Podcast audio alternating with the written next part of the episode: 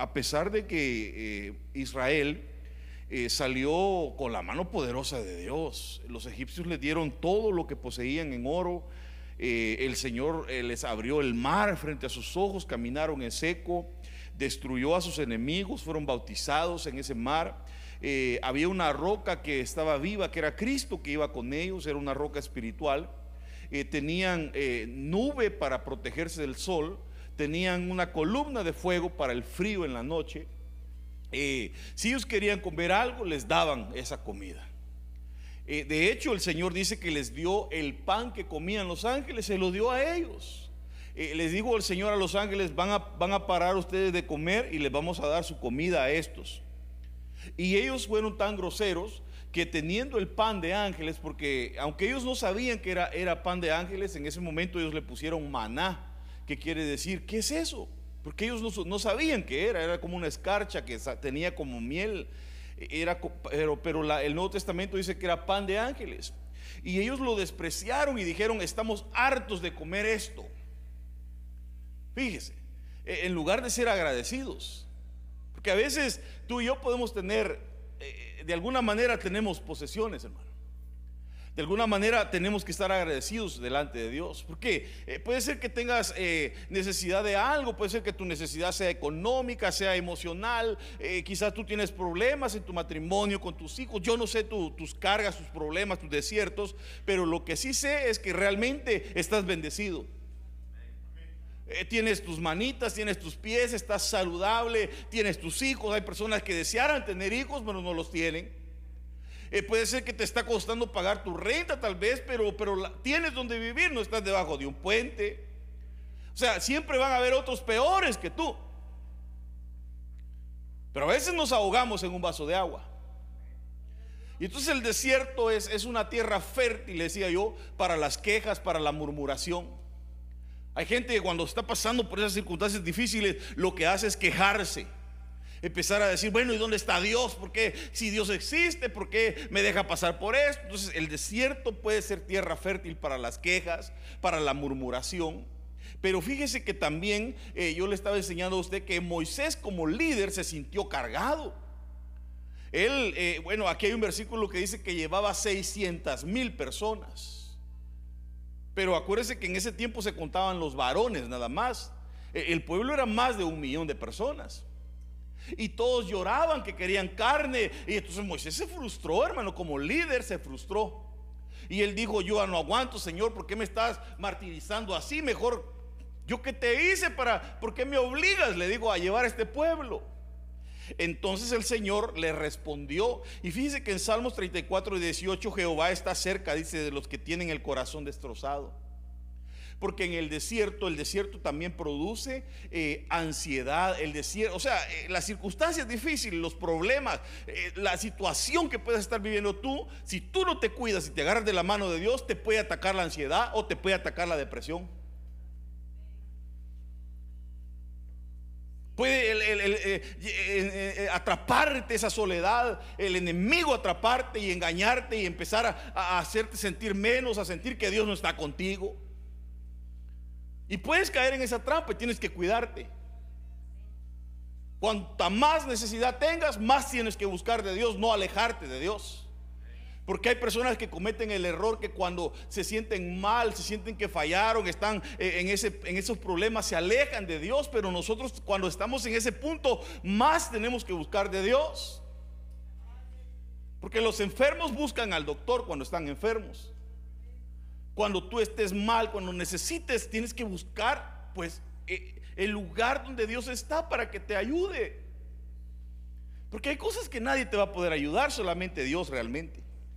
Entonces el desierto es una tierra fértil para la ansiedad, para la depresión, pero el Señor está con los humildes, Él, los va a ayudar en todo desánimo, dice. Bueno, entonces eh, en números 11:15 sigamos, y así eh, eh, Moisés frustrado, ansioso, él y casi deprimido, dice, así me vas a tratar, le dice, a Dios. Mire cómo sentía, esta es la perspectiva de Moisés hacia Dios, cómo veía él el cargo, la posición que Dios le había delegado. Él le dice, así me vas a tratar, Señor. Entonces él dice, te ruego que me mates si he hallado gracia ante tus ojos. Este estaba como, como Job, estaba como Lot, diciendo, Señor, o Elías, mejor prefiero morirme, porque no soy mejor que mis padres, dijo Elías. Eh, eh, Job dijo, eh, Lot, dijo, yo prefiero morirme debajo de esta enramada. Ahora Moisés dice, bueno, si mejor, Señor, mejor quítame la vida, dice él. A veces hay personas que ya no le hayan sentido a la vida y lo que dicen es, yo prefiero morirme. Que el Señor reprenda todo espíritu de muerte. Porque nunca, hermano, uno no tiene que amar la muerte sino la vida. Realmente todo tiene una solución en la vida, hombre. Lo que pasa es que a veces nos falta fe para creer. Y no me permitas eh, ver mi desventura, dice él. Y está hablando acerca del llamado que le había hecho Dios. El Señor, bueno, ahora viene la perspectiva de, Dios, cómo Dios ve las cosas. Porque una cosa es como tú veas el problema y otra cosa es como Dios lo ve. Amén. Por ejemplo, yo le puedo poner a usted un vaso lleno a la mitad de agua y alguien puede decir, el vaso está medio lleno. Y otro va a decir, el vaso está medio vacío. Para algunos va hacia arriba, para otros va hacia abajo. Pero es lo mismo, es el mismo vaso, la misma agua. Entonces, a veces nosotros vemos la vida de una manera y Dios la ve de otra. Dígale que está a su lado, Dios ve las cosas diferentes, dígale. Entonces el Señor le respondió a Moisés y le dijo, tráeme a 70 ancianos de Israel y asegúrate de que sean ancianos y gobernantes del pueblo Llévalos a la tienda de reunión y haz que esperen ahí contigo. Y yo descenderé para hablar contigo y compartiré con ellos el espíritu que está sobre ti. Esto es bien interesante, esta es una especie de, clonación la que realmente hizo Dios espiritual sobre estos 70. Eh, para que te ayuden a llevar la carga que significa este pueblo, le dijo. Porque para Moisés era una carga, entonces el Señor le dice, mira, ¿sabes qué? Te voy a escoger 70 y te, le voy a poner el espíritu que tú tienes, se lo voy a pasar a ellos. Y ellos te van a ayudar a llevar la carga y, ya estuvo, hombre. Tú lo que necesitas es que te ayuden porque tú solo no puedes con tanta gente. Entonces el Señor le da una solución.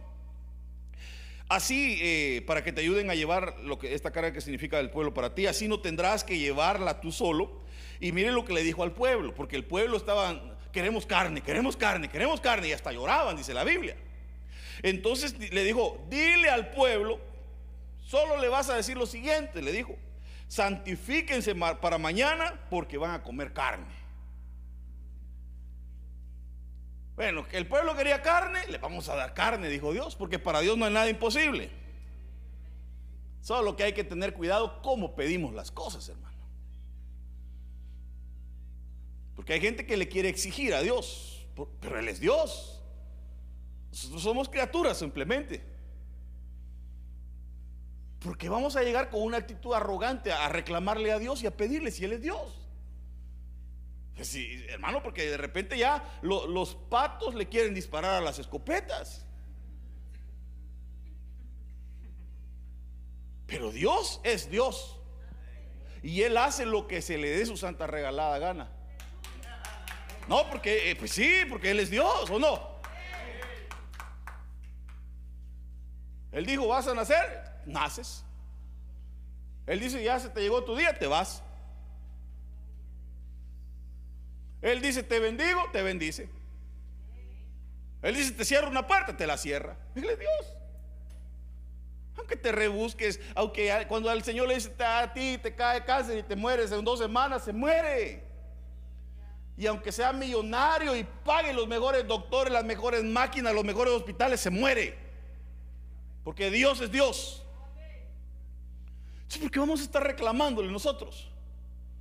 Sí, qué barbaridad. Mire, aquel no es cristiano y le va mejor que Dios sabe lo que está haciendo contigo.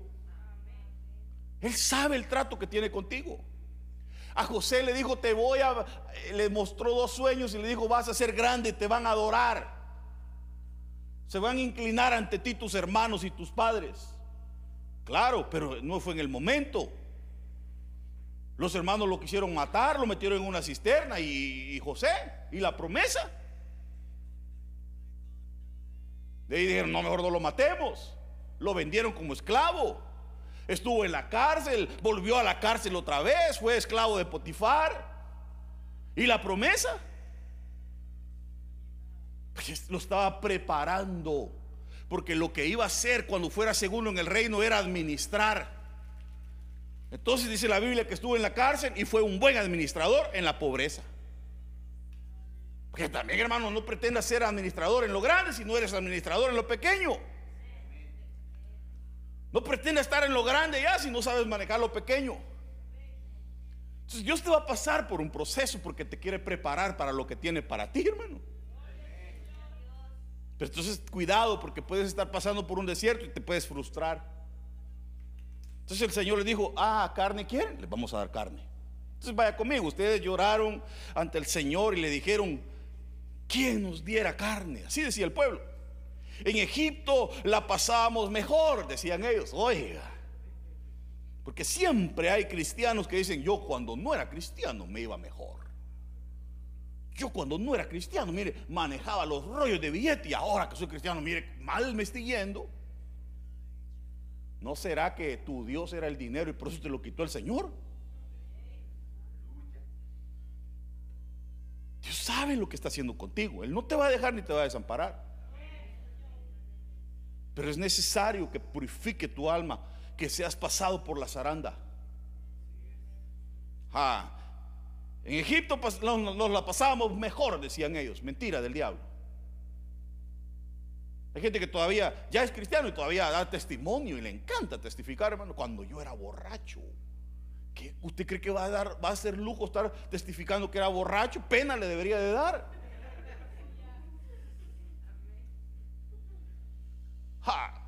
Eh, hermano, y se, llena. Ah, yo era aquí. ¿Por qué mejor no, no, le da pena y le se arrepiente y le dice, Señor, ya quítame esta cosa que. Vergüenza. A mí vergüenza me da muchas cosas que hice cuando no era cristiano. Porque aunque me haya creado en el, en el cristianismo, no quiere decir que ya era cristiano y había aceptado al Señor. Hasta que un día lo conocí de verdad. Entonces, porque Dios no es religión, Dios es una relación.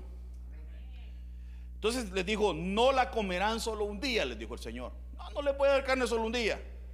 Ni dos, ni cinco, ni diez, ni veinte. Sino que les voy a dar carne todo un mes. No, pero, pero espérese antes de que me diga gloria a Dios. Porque todavía no he terminado. Le voy a dar carne todo un mes hasta que le salga, hasta que le salga por las narices, les dijo. Y hasta que les provoque náuseas. Y esto, oiga, ¿por qué? Por haber despreciado al Señor que está en medio de ustedes y por haberle llorado diciendo, ¿por qué, tú, ¿por tuvimos que salir de Egipto? Se quejaban. Llega un punto donde dice el Señor, bueno, carne quieres, te voy a dar carne, dice el Señor. A veces el Señor no le quiere dar el esposo o la esposa al, marido, al hombre va, que está soltero y dice, no, todavía no es tu tiempo. Y él, yo ya quiero casarme. Y de tanto que le llora al Señor, que le da, se lo da.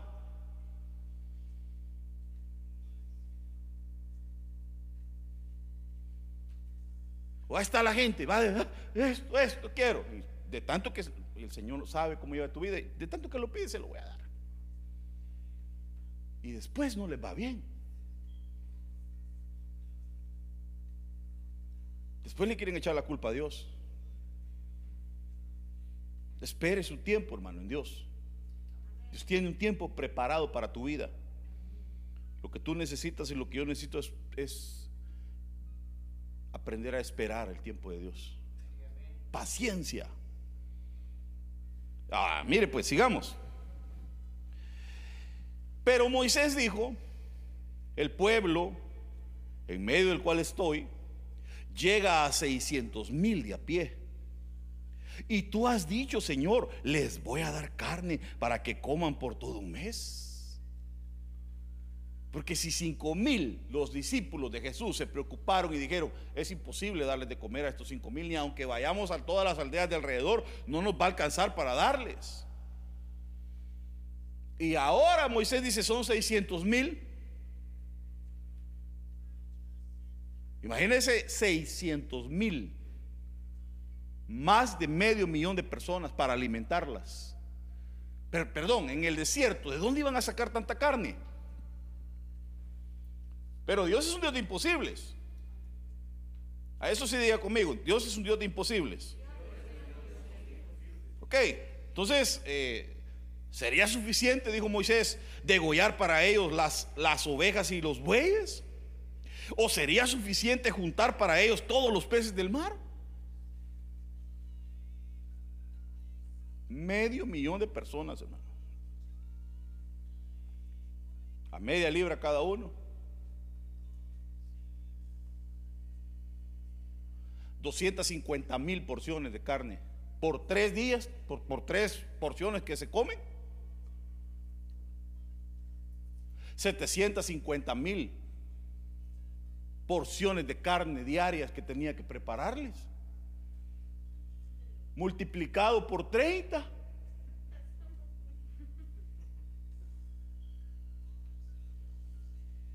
¿De dónde iban a sacar tanta vaca o, o animales para darles de comer? Y en el desierto. Entonces, el desierto puede ser una tierra fértil para la provisión sobrenatural. A veces Dios te deja pasar por circunstancias difíciles porque quiere que conozcas qué tan poderoso Él es. Porque a veces se nos olvida, hermanos, qué tan bueno es Dios con nosotros. Mire, hermano, usted ni se acuerda que tiene ojos ni, ni nariz, pero hasta que de repente le cae una basura en el ojo, usted se acuerda que tiene ojo. ¿O no? Usted anda ahí normal, ve, lee, todo. Hasta que le cae una basura, ay, el ojo. Se acordó que tenía ojo. A veces así somos en la vida. Se nos olvida qué tan bueno ha sido Dios con nosotros. Entonces el Señor dice, ¿sabe qué? Te voy a dejar pasar por un ratito de, de desierto para que te acordes, hombre. Que, mira, para que le sientas sabor. Porque, hermano, cuando tenía, desperdiciaba. Hay gente que como, tiene abundancia, ah, tírenlo. Va, compra, llena la refri, todo se le arruina, lo agarra y lo tira. Traiga el nuevo, como hay abundancia. Pero cuando no tiene, anda buscando hasta las moneditas en el carro para comprarse una suma chicken. No, y aunque usted se ría, cuando uno está en esa circunstancia, entonces usted aprecia las, ah, mire, hasta las coras son importantes para usted en ese momento. Cuando usted tiene abundancia, tiradas anda y ni caso le hace la gente en la casa. En lugar de agarrar su botecito de los que dan para las misiones y estarlo llenando, las tiran a veces allá, anda, mire, no le importa. Porque con una cora de esas comen allá en Filipinas. Pero como hay abundancia, se te olvida. Tal vez ya a algunos se les olvidó de dónde vienen, hermano. O como hoy está en los United States. Oh, ya, oh, ya se siente él de, de otro nivel. Allá se le rompía el pantalón, se lo remendaban. Aquí, roto, lo compra allá. Entre más roto, más caro, dijo un hermano, y es cierto. No tengo zapatos, dice la mujer, hermano, y el closet está lleno de zapatos. De verdad. Allá eh, no tenemos zapatos, era cuando de verdad los zapatos casi hablaban. Hoy no tiene zapatos, está lleno el closet. ¿y, todo eso qué es? Como tiene abundancia, se le olvidó, ya no es agradecido. Entonces dice Dios, te voy a, te voy a apretar la pitita aquí. Y cuando empieza a sentir que se está ahogando, entonces empieza a clamar a Dios y a buscar a Dios. Ay, qué, qué ricos son los frijoles, ¿va? Hoy sí.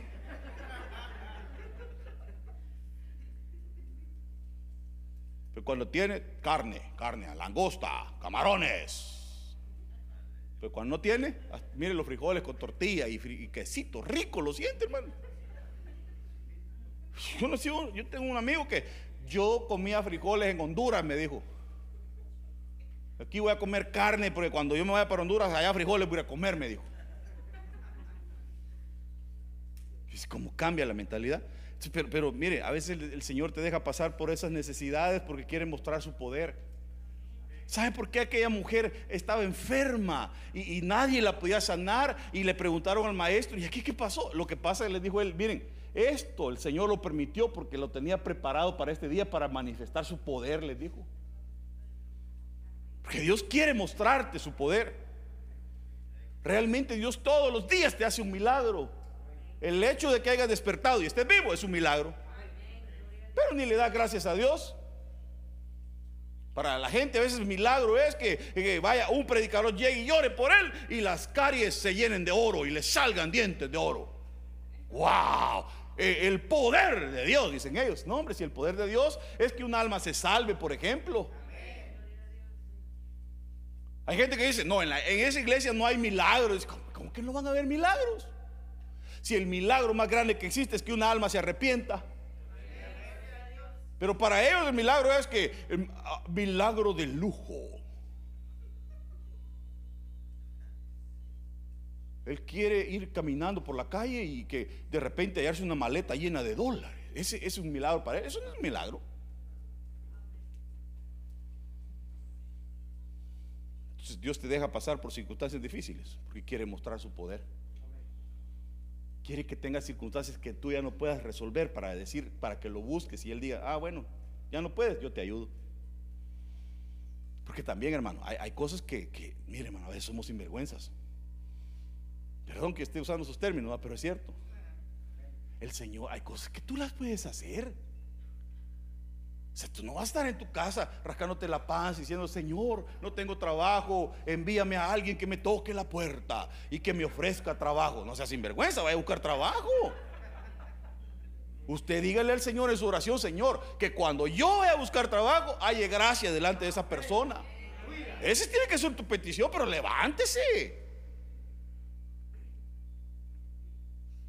Hay cosas que Dios las va a hacer, pero hay cosas que tú las tienes que hacer.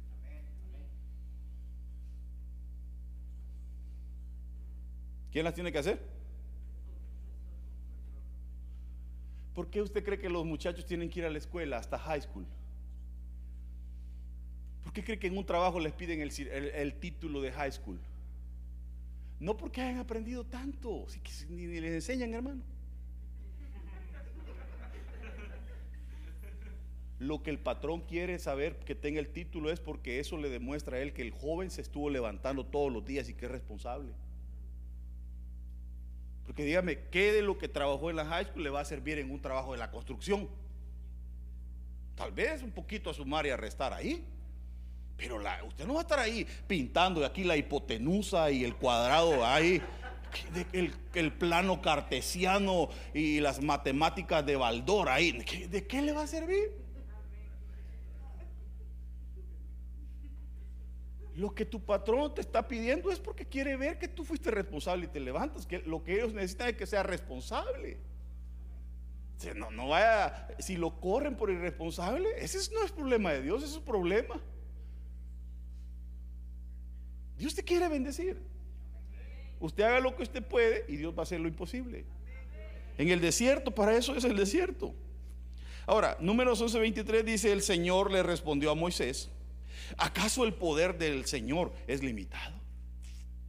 Pregunto, ¿es limitado el poder de Dios?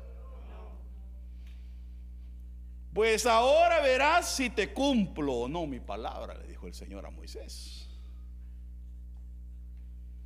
Fíjense que a Moisés se las iban guardando, hermano. Ya llevaba varias Moisés. No, de verdad.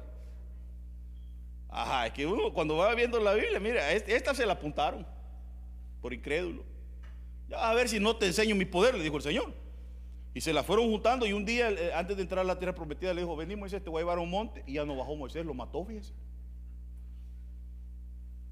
Solo le dijo, mira la tierra prometida, le dijo. Y la vio.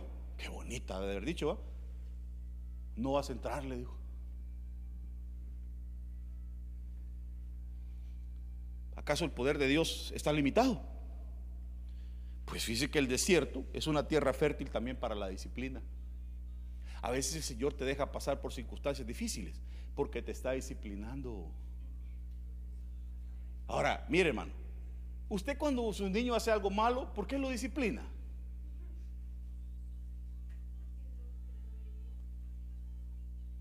Voy a aprovechar, dice usted, va. Como a mí me daban con la chancla voladora, yo también me la voy a desquitar. No lo hace por eso.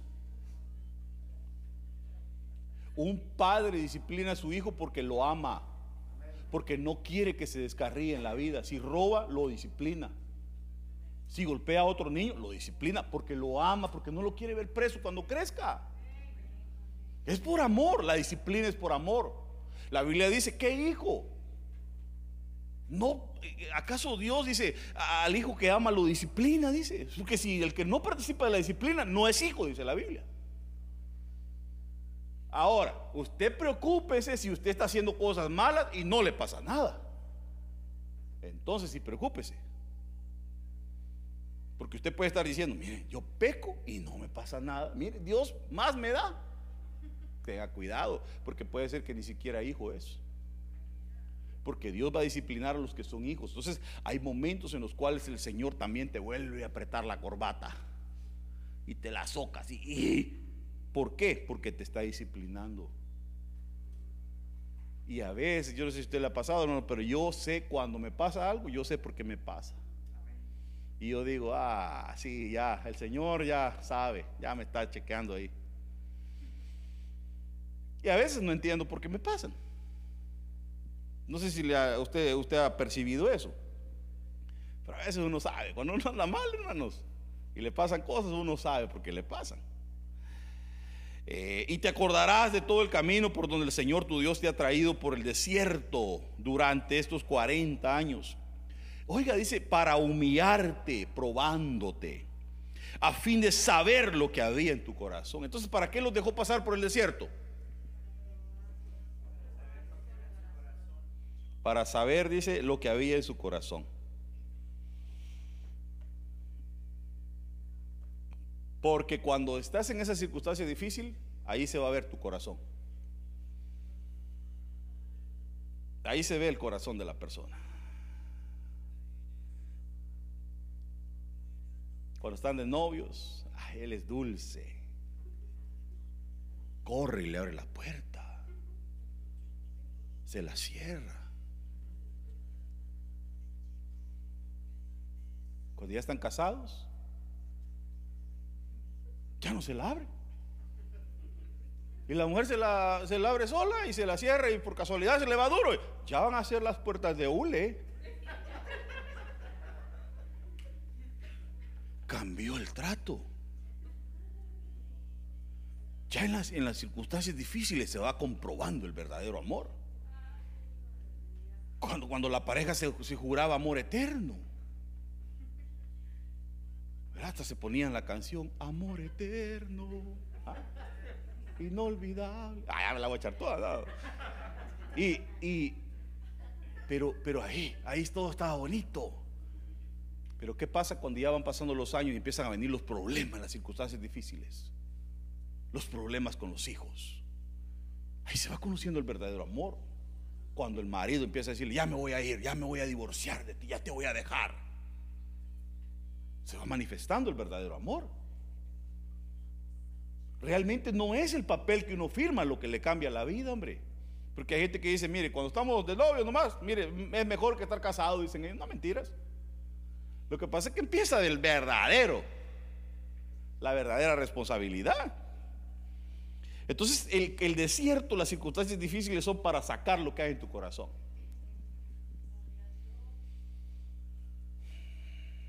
Pues si la mujer está bien contenta cuando el marido le da de todo, cuando no tenga también tiene que estar contenta. Si es que de verdad lo ama. Porque ese desierto, la, escasez de lo económico que siempre ha tenido, cuando le llega, va a manifestar lo que hay en el corazón. O sea, el desierto empieza a sacar lo que verdaderamente hay en el corazón. Que el Señor te pruebe. Ni un amén, fíjese. Nadie quiere que el Señor lo pruebe.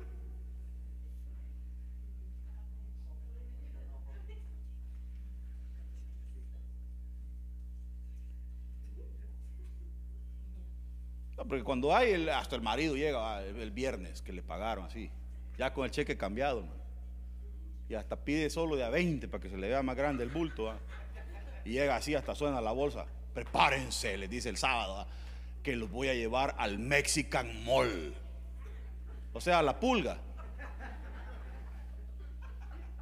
Vámonos, pidan lo que quieran. Cuando hay, y cuando no hay, Sí, qué barbaridad, no hay, no hay, no hay nada que comer. Aquí ya, empiezan los pleitos, hermano. Y aquí están los biles que hay que pagar. Yo no sé cómo le vas a hacer. Se va manifestando. El desierto nos va a sacar muchas cosas. Hermano, yo creo que el desierto nos, nos interesa a todos. El desierto nos va a probar y va a sacar de nosotros todo aquello que tenemos. Cuando Agar llegó al manantial que estaba en el desierto, en el desierto de Shur, junto al camino que lleva a Egipto, Dios salió a su encuentro y le dijo a Agar, esclava de Saraí, ¿qué haces aquí? ¿A dónde vas? Y ella le contestó, estoy huyendo de mi dueña, era esclava.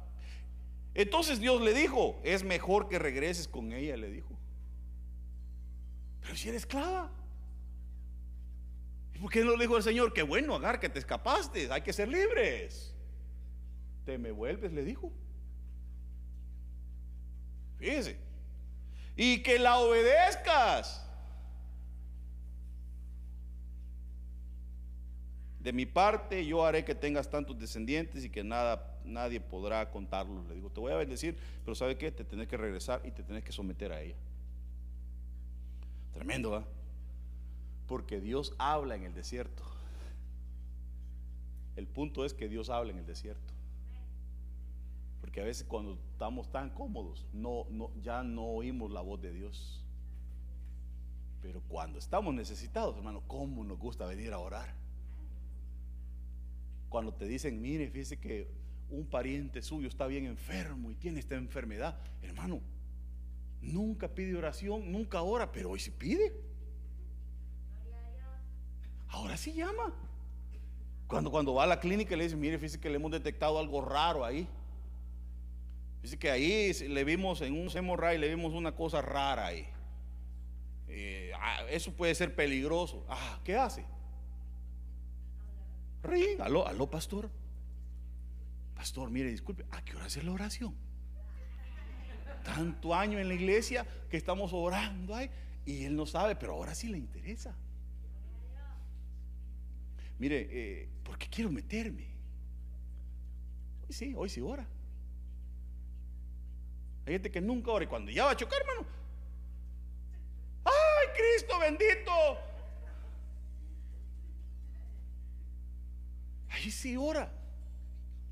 Porque esas circunstancias nos llevan, porque en el desierto Dios habla. A veces para que tú puedas, y, mire, y ya cuando eh, eh, el Hijo de Dios está ahí apretadito llorando, el Señor dice, apriétenlo un poquito más. Porque me gusta, mire cómo me está orando hoy. Mire, no se levantaba a orar en la mañana. Y yo, mire, hoy temprano está orando. Apriétenlo un poquito más que ya me está gustando, dice el Señor, hermano. Y ahí está aquel Señor bendito, hazme el milagro, Señor. Y hoy sí llora y busca la presencia de Dios. Solo que hay unos que pronto se les olvida, hermanos. Algunos pasaron el desierto, literal, aquí por México, hermano, y venían con frío, otros venían con calor, depende de la época que pasó. Y cuando venía en el desierto, hermano, venía orando. Señor, si me pasas al otro lado, te prometo que te voy a servir. Pasó. Y también por la iglesia solo pasó. Solo vino un día, Señor, gracias, porque ya, ya no le sirvió y las promesas. Si es hijo de Dios, más adelante el Señor va a tratar con él. Honestamente, ¿cuántos vinieron a la iglesia porque, porque se sacaron la lotería? ¿Cuántos vinieron a, buscar a Dios un día y dijeron, voy a la iglesia porque hoy me siento fuerte, joven, lo tengo todo, no me hace falta nada? Casi todos venimos al Señor, todos quebrantados, necesitados. Y está bien porque en el desierto Dios habla. Pues si de eso se trata. Dios te va a hablar. Si estás pasando por un desierto, pon atención. Dile al Señor, despierta mi oído porque te quiero oír. ¿Qué es lo que me quieres hablar? Y Dios te va a empezar a hablar, hermano. Ay, ocho minutos me quedan. Moisés cruzó el desierto con sus ovejas y, todos habrán podido decir, es pastor de ovejas y lleva las ovejas por el desierto, ¿qué van a comer? Pero ¿sabe qué? Llegaron a un lugar y se encontró con la presencia de Dios. Dios, Dios es bueno, hermanos. Eh, aquí les mandan las ranas y, le dice, deja ir a mi pueblo al desierto para que me adore. Porque en el desierto uno aprende a adorar a Dios. En el desierto uno aprende a adorar a Dios. En las necesidades, ah, nos volvemos expertos en adorar a Dios. Entonces a Moisés le reclamaron y le dijeron, ¿por qué nos sacaste de Egipto? ¿Por qué no nos trajiste, por qué nos trajiste a morir al desierto? Le decían, ¿acaso no había en Egipto lugar para enterrarnos? Fíjese, qué, qué pueblo más rebelde. No te dijimos que no nos molestaras, le dijeron, fíjese. Y, que nos dejaras trabajar para los egipcios. Hay gente que está arrepentida de servirle a Dios y, quiere mejor volver a servirle al diablo. Mire, hermano, si usted no le sirve a Dios, un día esto va a terminar sirviéndole al diablo. Esto se lo estoy diciendo bien serio. A nosotros como cristianos, como hijos de Dios, más nos vale servirle a Dios. Porque como no me quisiste servir en tu juventud, le dijo el Señor a uno, ah, cuando tenías fuerzas, averígüelo. Es mejor servirle a Dios por las buenas. Eh, eh, eh, no hay nada mejor que servirle a Dios. La Biblia dice no puedes servir a dos señores. O sirves a uno y le quedas mal al otro, o le sirves al otro y le quedas mal a otro. Pero la cosa es que hay que servir. Como quien dice, o le vas a servir a uno o le vas a servir a otro. Y yo prefiero servirle a Dios y no al diablo. Yo prefiero. No te dijimos que no nos molestara, le dijeron, y que, no, y que nos dejaras trabajar para los egipcios. Hubiera sido mejor seguir allá como esclavos, dijeron ellos, hermano, que venir a morir en el desierto. Dios no los iba a dejar. Dios no los iba a dejar. Pero esa era la perspectiva de ellos. Allí en el desierto todos los israelitas comenzaron a quejarse de Moisés y de Aarón. Mano, cuidado cuando estés pasando por esas circunstancias difíciles, no te vayas a estar quejando. Les decían, ustedes nos han traído a este desierto para matarnos de hambre. Hubiera sido mejor que Dios nos quitara la vida en Egipto. Allá por lo menos, decían ellos, teníamos ollas llenas de carne y podíamos sentarnos a comer hasta quedar satisfechos. Mentiras. Porque a pesar de que están siendo humillados, ellos están hablando grandezas. ¿Sí está aquí, hermano? Mire, hermano, hay gente que Dios la está humillando porque se, se, ha, se ha engrandecido mucho. Porque la Biblia dice que al que se humilla, Dios lo ve de cerca, al humilde, pues. Dios al altivo no lo ve. A veces tiene necesidad y está ahí sentado y, el Señor le habló por medio de la palabra y, se le hace un llamado y, los que necesiten vengan y él allá atrás. Él no necesita. Pero sí necesita. ¿Sabe qué? Son como Naamán. Naamán tenía su traje bien bonito de soldado, era un capitán, así un general, bien, bien, importante el tipo, pero tenía lepra. La lepra representa el pecado, hermano. Y cuando el profeta llegó, ni siquiera entró. Solo le mandó a decir, díganle a Naamán que se vaya a meter siete veces allá al río Jordán. Le dijo, fue todo lo que le dijo. Y, no me va a creer que se enojó el tipo. Como él creía que era importante. Cuidado si eres altivo, ¿eh? No voy a pensar que usted es la última Coca-Cola del desierto, ya que estamos hablando del desierto. O no, tampoco va a estar creyendo que usted es la mamá de Tarzán.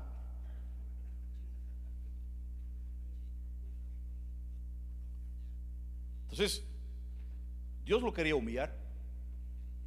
¿Sabe qué fue lo primero que hizo? Se enojó y le dijo, bueno, ¿y este? ¿Y por qué no se dignó a bajar y a decirme? ¿Por qué me tuvo que mandar a decir? Ah, bueno, le dijo el mensajero, me imagino yo, le dijo, si querés, hacele caso. Y él dijo que te fueras a meter. ¿Y, qué más dijo? ¿Acaso no hay mejores ríos aquí, pues? ¿Por qué nos tiene que mandar a, a ese río socio? Dijo él.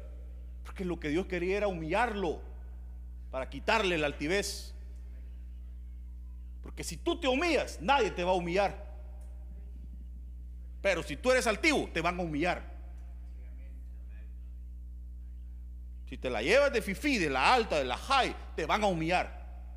Siempre va a salir otro más alto que tú que te va a humillar. Pero si tú eres humilde, Dios te va a levantar.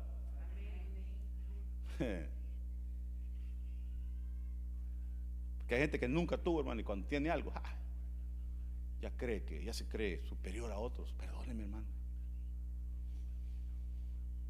El hecho de que tengas un tu cachito por ahí, un tu carrito, algo, eso no te hace nada. Lo importante es tener la gloria de Dios. ¿Sabe, ¿Sabe qué dice Dios? Que nosotros somos vasijas de barro para que lo que brille entre nosotros sea la gloria de Dios. Tú no estás aquí ni yo aquí por buenos. Todos tenemos, como dicen, todos tenemos cola que nos pisen. Entonces, cuidado, cuidado con creerte. Hay gente que se cree más santa que otros. Hay gente que, ay, yo no, yo no necesito orar. Todos necesitamos orar. Todos necesitamos de Dios. Todos necesitamos de alguien. Hay gente que hasta los niños menosprecia como que si nunca va a necesitar de ellos. Dar un consejo, nunca menosprecia a los niños. Cuando usted llega a un lugar, cuando usted venga a la iglesia, a los niños también los tiene que saludar. Porque también son personas y también merecen respeto. Y un día van a crecer y van a ser importantes. Si hoy lo desprecias, en el futuro quizás te vas a estar muriendo de un ataque al corazón o algo, que el Señor te guarde. Es un ejemplo. Y puede ser que ese niño sea el doctor que te atienda. Y que diga el niño, ah, este me trataba mal. Desconéctenlo. o que diga, ese hermano siempre me saludaba, me tomaba en cuenta. Tengo buenos recuerdos de él. Vamos a hacer todo lo imposible por salvarlo. No hay cómo salvarlo. Está malo el corazón. Un corazón de chancho le vamos a meter. Ya ve que hoy eh, dicen que están pegando los órganos de los chanchos con los humanos. Pero va a hacerlo, va a hacer lo que sea por ayudarte porque tú te lo ganaste con un simple gesto.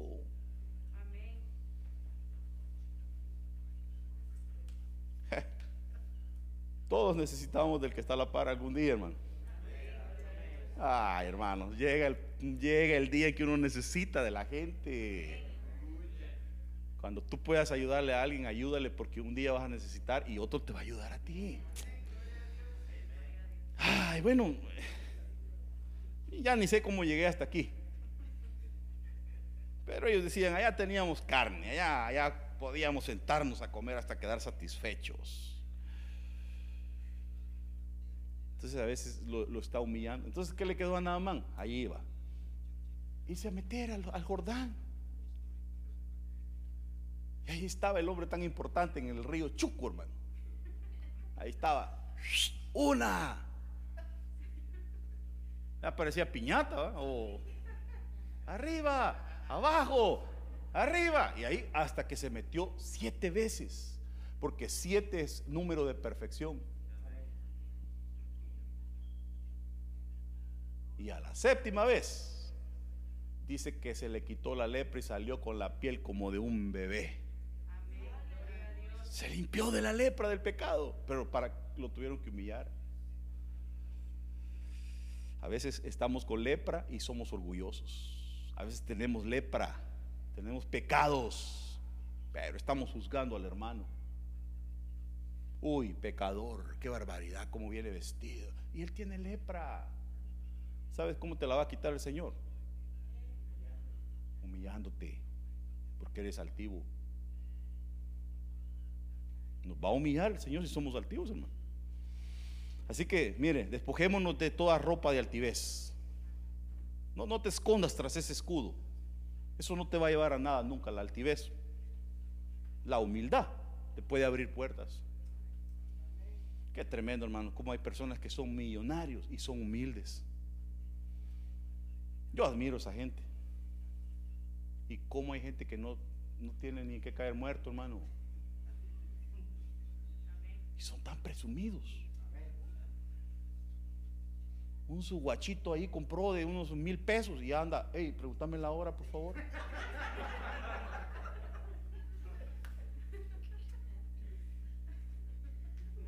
Ya porque tiene sus 20, 30 mil pesos en el banco, ya, ya se cree millonario. Eso, eso no es ser millonario. Yo no sé si usted fue a la escuela, pero el millón tiene dos, dos comitas, no una. Para que alguien se haga llamar millonario, tiene que tener de un millón para arriba. Y aunque tuviera un millón, a mí que me importa. Si el dinero no lo salva a uno, ¿de qué sirve ganarse el mundo y perder su alma? Dice la Biblia. Ni el dinero, ni, ni la posición social, ni tu raza, ni tu país, nada te puede hacer superior a nadie. Ni te puedes sentir menos que otros tampoco, porque tú también vales la sangre de Cristo. Como lo vale un americano, como lo vale otro, lo vales tú también. Eso es lo que vale. La salvación que tienes. Es mejor hacer tesoros en el cielo y no en la tierra. Pero bueno, mm, otra vez, ni sé cómo llegué hasta aquí de lo que le estoy hablando, pero se lo dije ya. Así que este tema se queda aquí. Hoy sábado, ¿eh? Y el cuerpo lo sabe. Pero lo voy a respetar y voy a parar.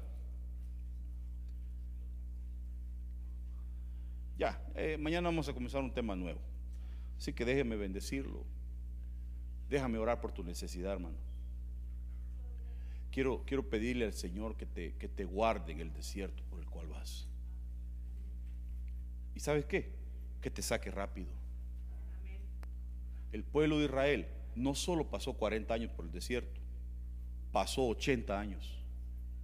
Pasó 40 más porque el Señor les dijo, se me van a regresar porque no quisieron entrar a la tierra prometida por rebeldes. Y les dijo, van a ir otra vez 40 años hasta que se muera el último.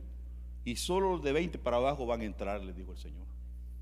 No vaya a ser que por tu actitud en medio del desierto tengas que duplicar tu pasada por el desierto. Al contrario, póngase de pie, que el Señor te saque rápido de la circunstancia en la cual estás pasando. Sabe que yo ni siquiera sé qué, qué es lo que tú estás viviendo o está pasando. Pero Dios sí sabe lo que tú estás pasando. Él sí conoce tu necesidad, conoce tu corazón y conoce la actitud con la cual te has mostrado delante de Él. Si tu actitud ha sido de humilde, de humildad, Dios te va a recompensar.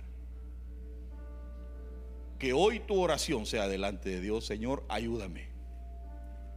Socórreme. Porque puede ser que tu desierto sea una necesidad en tu corazón. Puede ser que tu desierto es la soledad, el abandono, el desprecio, el maltrato. Puede ser que tu desierto sea económico, quizás estás pasando necesidades financieras. Y vaya que como duele a veces necesitar y, y, la frustración que trae el no tener. Pero Dios te dice hoy no hay nada imposible para mí. Eso, es lo más fácil para Dios. Hay personas que vinieron a este país buscando el Dios dinero. Porque venían para buscar una mejor vida. Esas personas tienen que arrepentirse. Porque el mismo Dios que estaba en tu país está aquí. Eso no va a cambiar nada. Lo primero que tú tienes que buscar, sea donde quiera que estés, es a Dios primero. No puedes poner al dinero primero que a Dios. Tiene que ser Dios primero. Señor, hoy te ponemos delante de ti todas nuestras necesidades. Quiero que tú seas primero, Señor, en mi vida. Dígale, dígale. Señor, yo quiero que tú seas primero en mi vida. Que el Señor te ayude en esa necesidad.